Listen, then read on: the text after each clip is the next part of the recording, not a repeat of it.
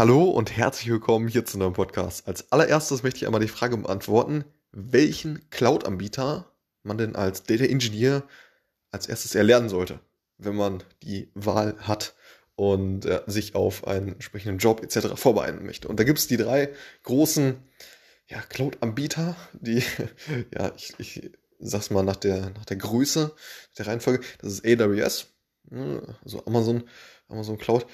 Dann ist es eben ja, Azure, ne, das ist das von Microsoft. Oder Azure, jetzt auch manchmal, ich weiß gar nicht genau, wie man es jetzt ausspricht. Und GCP, also die Google Cloud Plattform. So. Und das sind eben die größten Anbieter. Und äh, ich, ich, also AWS hat da einen sehr, sehr großen Anteil. Und genau, dann gibt es natürlich noch diverse kleinere und jeder Cloud-Plattform hat natürlich seine Stärken und Schwächen, ganz klar. Und ähm, allerdings ist natürlich so, und das ich gerade schon mal angedeutet, dass eben AWS den größten Market Share hat, sprich auch von den meisten ja, Unternehmen verwendet wird. Und im Umkehrschluss könnte man dann ja, ähm, ja, die, die, Schlussfolgerung ziehen, dass das äh, ja, durchaus der erste Weg ist in das Thema. Ich habe auch schon öfter gehört, dass ja, GCP von der Usability ganz gut ist. Nichtsdestotrotz würde ich dann äh, ja, mit AWS starten. So. Und äh, ne, wie, wie, gesagt, es gibt natürlich Vor- und Nachteile oder beziehungsweise Stärken und Schwächen der, der einzelnen Cloud-Plattformen. Allerdings äh, ja, die, die einzelnen ja, Services ähm, ja, von der ja, letztendlichen äh, Aussteuerung ähm, oder Nutzen der, der Services ähneln die, die Plattform sich natürlich schon.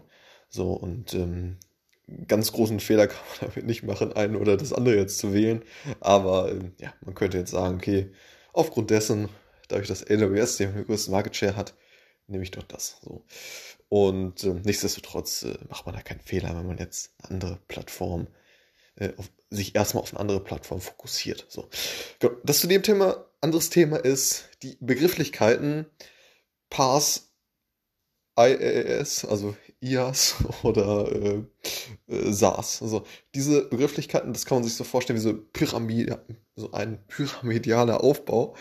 Und zwar ist es so, dass eben ja die, die Grundlage und, und das ist das ist eben das Thema natürlich Cloud äh, Umgebung, dass man eben die, die, die Rechenleistung nicht mehr auf eigenen Server macht, also auf eigener Infrastruktur, dass man sich jetzt als Unternehmen seine Server dahinstellt und die warten muss, äh, Leute dafür anstellen muss und so weiter, sondern eben das Ganze outsourced. So. Und äh, ja, wie man sich vorstellen kann, ist das äh, in den meisten Fällen der, der richtige Weg, weil man, ja, wenn man jetzt nicht gerade der äh, Anbieter ist von solch einer äh, äh, Plattform oder solch einer Services, dann äh, gibt es natürlich da hohe Opportunitätskosten, das Ganze selber zu betreiben. Es gibt natürlich auch Gründe, man es nicht macht, aus Sicherheitsgründen, wegen irgendwelchen Daten, die man doch noch auf seinen eigenen Servern haben möchte. Allerdings in den meisten Fällen, ja, kann man schon so sagen, macht es auf jeden Fall Sinn, solch einen Cloud-Anbieter zu nehmen. Das heißt, die Server nicht ja, selber mh, zu hosten, sondern eben andere Unternehmen zu nehmen, wie eben AWS, Azure, GCP etc. So, und was haben sie jetzt die Begrifflichkeiten IaaS und äh, PaaS und äh, SaaS äh, so auf, äh, auf sich? Und äh, hatte ich gerade schon mal angedeutet, das Ganze ist äh, wie ein pyramidaler Aufbau zu sehen. Das heißt, als Grundlage, wenn man lediglich ja, Rechenleistung, äh, äh, Speicherplatz so haben möchte, also ja, äh, dann, dann ver verwendet man Infrast Infrastructure as a Service. So, also IaaS. So. Und ähm, dann, ne, das ist die, die Grundlage und also Infrastructure, dann darüber, äh, in diesem pyramidalen Aufbau, findet man dann ja, Plattform as a Service. Das heißt, da gibt es dann verschiedene ja, Angebote, der beispielsweise ja, hat äh, GCP jetzt äh, verschiedene, verschiedene Angebote, um eben Data Warehouse zu haben, um eben ja, einen Service zu haben, der es eben ermöglicht, ja, Scheduling zu betreiben, der es eben ermöglicht, andere Schnittstellen miteinander zu verbinden und so weiter. So, und das ist eben Plattform as a Service. Da kann man eben entwickeln, steuern und so weiter. Und darüber gibt es dann noch Software as a Service. Das heißt, bei Verwendung von Software as a Service nutzt man zwangsweise die, die unteren, äh, ja, unteren beiden Stufen, also äh, Infrastructure as a Service und Plattform as a Service. Das ist ganz, ganz, äh, ja, ganz klar.